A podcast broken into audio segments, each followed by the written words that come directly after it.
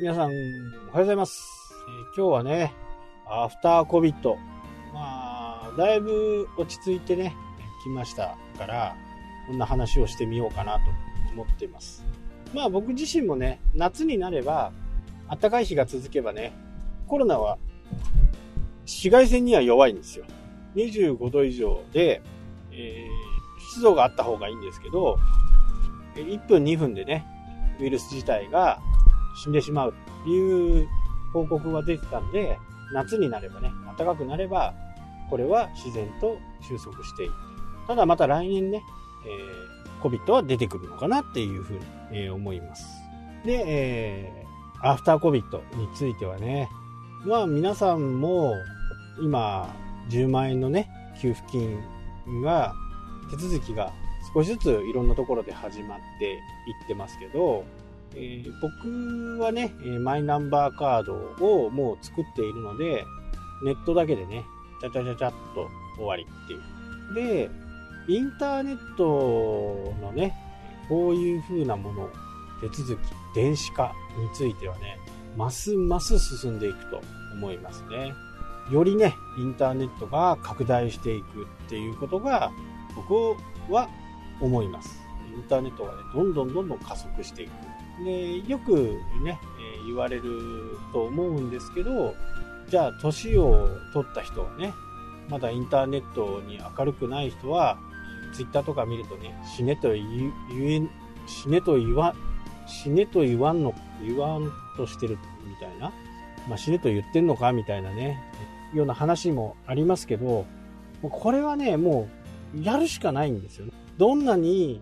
年を取ったとしても、もう今からね、頑張ってそこにチャレンジして、親御さんがいればね、教えてあげて、手続きのやり方を教えてあげる。で、今回、このね、えーまあ僕自身もね、持続化給付金というのも、全部登録、申請終わってる、終わってるんですけど、これも全てインターネットですよね。で、うちの会社は、税理士さんの方も e-tax なんで、必要な書類を送ってくださいと。メールでね。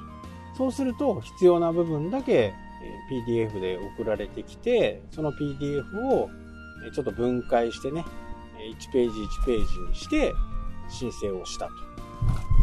で、こういうことがどんどんどんどんね、ますます加速していくことになるのはね、もう間違いないですよね。それに伴って、郵便事業のね、縮小っていうのは、やっぱりあり得るのかな。政府系機関がここまでインターネットを使ってね、今までいろんな利権がある中でね、早くするっていうことを目標にやるということは、その利権を吹っ飛ばしてね、国民のためだというふうな形で説得できるわけですよね。政府のね、官僚たちをねじ伏せることができる。で、この状況っていうのは、ますます加速していく。インターネットの 5G が来年にはね、まあ、常用化されて、みんながそれを使えるようになる。速い速度で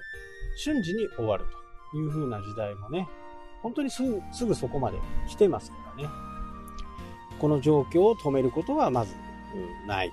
と。止まることもないと。加速こそすれ、止まることはもうないですよ。そうすると、やっぱり人の流れという、人の動きっていうのもね、随分変わっていくんではないかなと。で、この COVID がね、2019年12月の段階で中国で発生して、じゃあ11月のように、2019年の11月のように経済がなるかっていうと、もう全く違う世界がね、来ると。人とはなるべく会わない。ヨーロッパに関してはね、ハグもしない。そういう風な時代がね、もう本当に足音が聞こえるぐらい近くなっています。年を取ってる方はね、その習慣をなかなか捨てることはできないかもしれないですけど、若い人なんかはね、もう新しい COVID と一緒にね、生活していくということが常用化される。まあ、いつもそういうところにいるんだよいう風な形になると思うんですよね。まあ良いのか悪いのかわからないですけど、まあ、日本人はやっぱり綺麗好きな分手を洗う習慣おしぼりがある習慣っていうのがねやっぱりそういうウイルスにはねやっぱり強かったということが証明されたものでもありますよね。えおしぼり文化っていうのは日本航空 JAL がね初めて導入してそれが日本には瞬く間にね使われるようになったと言われてますんでこのおしぼり文化っていう部分もねいろんなところで使われていくのかなと。まあナプキンみたいなものは、ね、外国の場合あるんですけどその食べる前に手を洗う手を拭くっていうことがこのおしぼり文化が発展した一つのねまあ僕ぐらいの年齢になるとねう顔を拭いたり首拭いたりしますけど本来はね手を拭いて食事の前に手をきれいにすると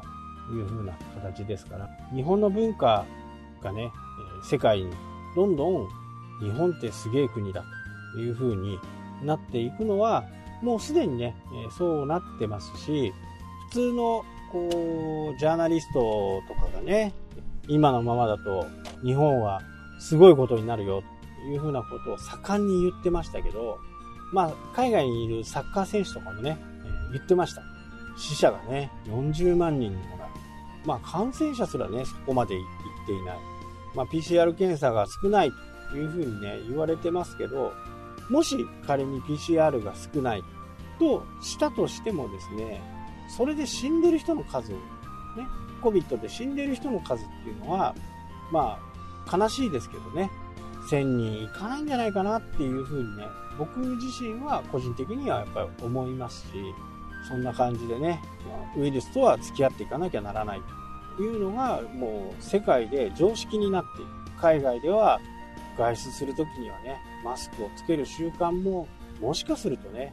定着するかもしれない。まあファッション性を重視してね、そういったマスクが多く売られる可能性も非常に高いと思いますし、今後はやっぱりこの人と人との空間を取るという部分がね、まあ、2メートルとはいきませんけど、多分ね、見直されるとは思いますけどね。この状態が1ヶ月2ヶ月続いたわけですから、そう簡単にね、えー、全然知らない人の近くにはやっぱり寄らないし、咳をしている人がいればちょっと避けようとする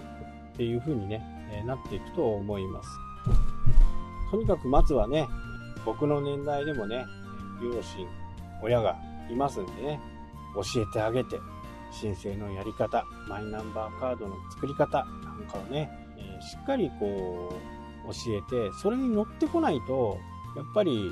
時代の流れとしてね、やっていけないという風な形になっていくんで、生活に直結するんでね、レコードがね、CD になって、DVD になって、